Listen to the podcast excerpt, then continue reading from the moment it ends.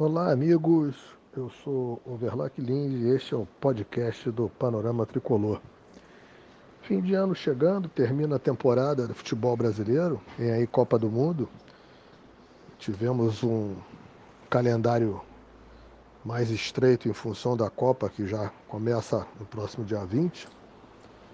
Eu venho aqui fazer um breve balanço do que foi a participação do nosso tricolor nas categorias de base nesse ano de 2022.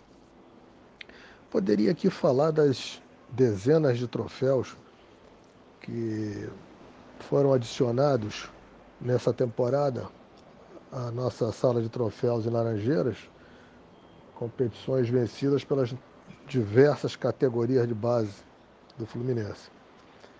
Mas eu gostaria de fazer um outro tipo de balanço, não pelas vitórias obtidas na categoria de base, porque não é esse o, o objetivo maior de uma categoria de base de um clube de futebol.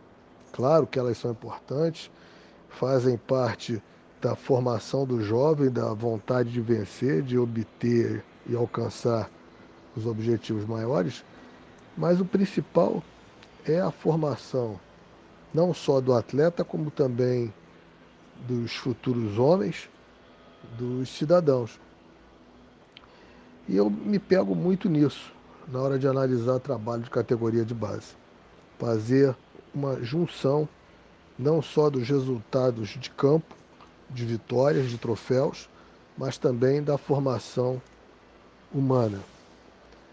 O Fluminense teve um, uma grande virada nesse processo de formação das suas categorias de base a partir do episódio André, um jogador que hoje está aí sendo apontado como o melhor do Brasil na posição, faz parte da listagem de 56 atletas feitas pelo treinador Tite, né, para a próxima Copa do Mundo, que por muito pouco, por um erro de avaliação, por por um, um, problema de metodologia de avaliação que era aplicada nas categorias de base, por muito pouco não deixou o Fluminense, há duas temporadas passadas, com risco até de ir reforçar o rival Botafogo aqui no Rio de Janeiro.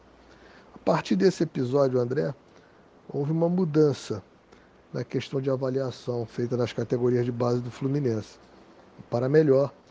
E eu acho que o grande balanço dessa temporada 2022 que nós podemos dar é que você tem diversos atletas se firmando, atletas vindo da base, e a gente pode citar o próprio André, que já é uma realidade hoje, a nível de, de futuramente estar aí em grandes equipes europeias até.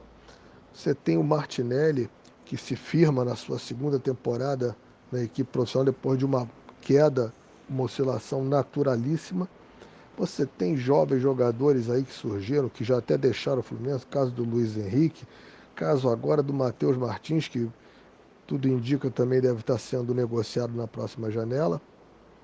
Enfim, outros atletas que vão buscando seu espaço, vão passando por momentos de oscilação, mas vão sendo vistos. Caso agora do Alexander, que ocupa uma titularidade no final da temporada na equipe do Fluminense, na lateral esquerda, e muita gente diz assim, ah, está improvisado. Não, não está improvisado. O Alexander, o seu início no Fluminense é naquela posição. Ele é originário daquela posição. E é um daqueles jogadores que, por ter uma técnica é, é, acima da média, foi trazido para o meio. É o caso do André, que começou lá na frente jogando como centroavante artilheiro quando veio do Fluminense. Chegando aqui, havia uma concorrência muito forte na posição e ele foi recuando, recuando e pode hoje tranquilamente jogar em qualquer posição das de meio campo, inclusive o faz muito bem também como zagueiro.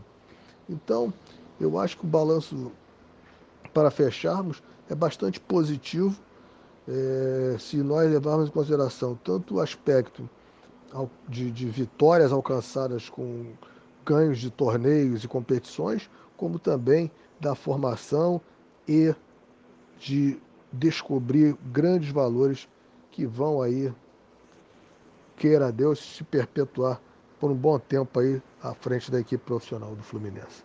Então é esse meu balanço que eu faço dessa temporada 2022, das bases do, da categoria de base, trabalho que está sendo feito de forma, na minha opinião, correta, com jogadores tendo respeitado seu período de maturação física e psicológica e sendo alçados às categorias é, acima das daqueles pertencem no momento adequado. Teremos agora para 2023 a chegada não só do Alexander, que já é uma realidade, mas também Marcos Pedro chegando, o, o Johnny, temos outros, temos o Iago, que é um, garoto, filho do Iranildo, que também está aí pedindo passagem, enfim. Eu acho que o trabalho da base do Fluminense conseguiu acertar, voltar ao seu prumo e os frutos começam a ser colhidos.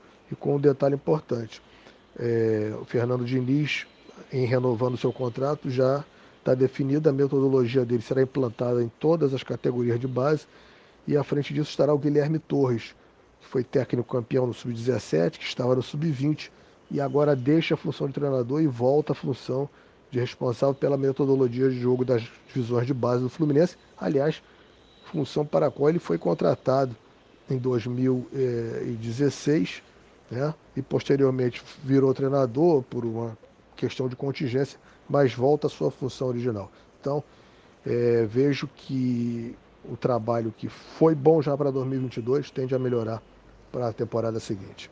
Um grande abraço a todos e saudações tricolores.